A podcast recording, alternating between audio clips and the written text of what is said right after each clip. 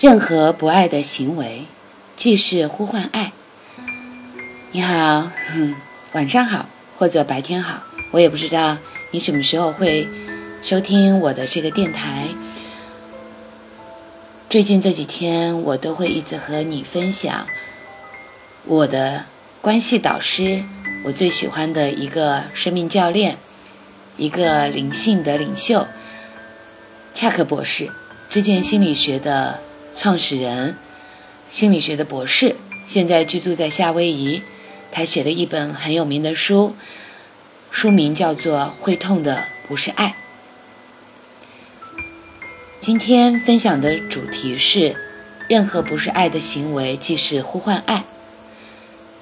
今天，请你觉察一下身边的人所表现出的所有不同的行为，哪一些是爱，哪一些不是爱。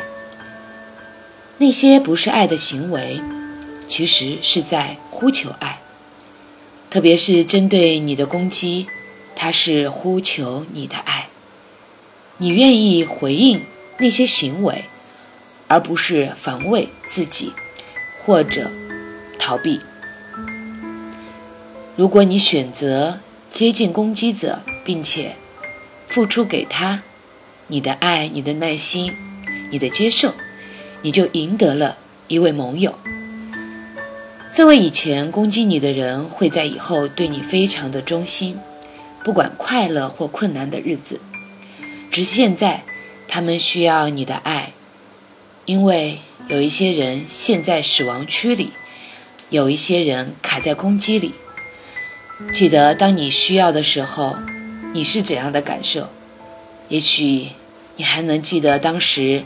你也可能几乎说不出话，你无法发出你的请求。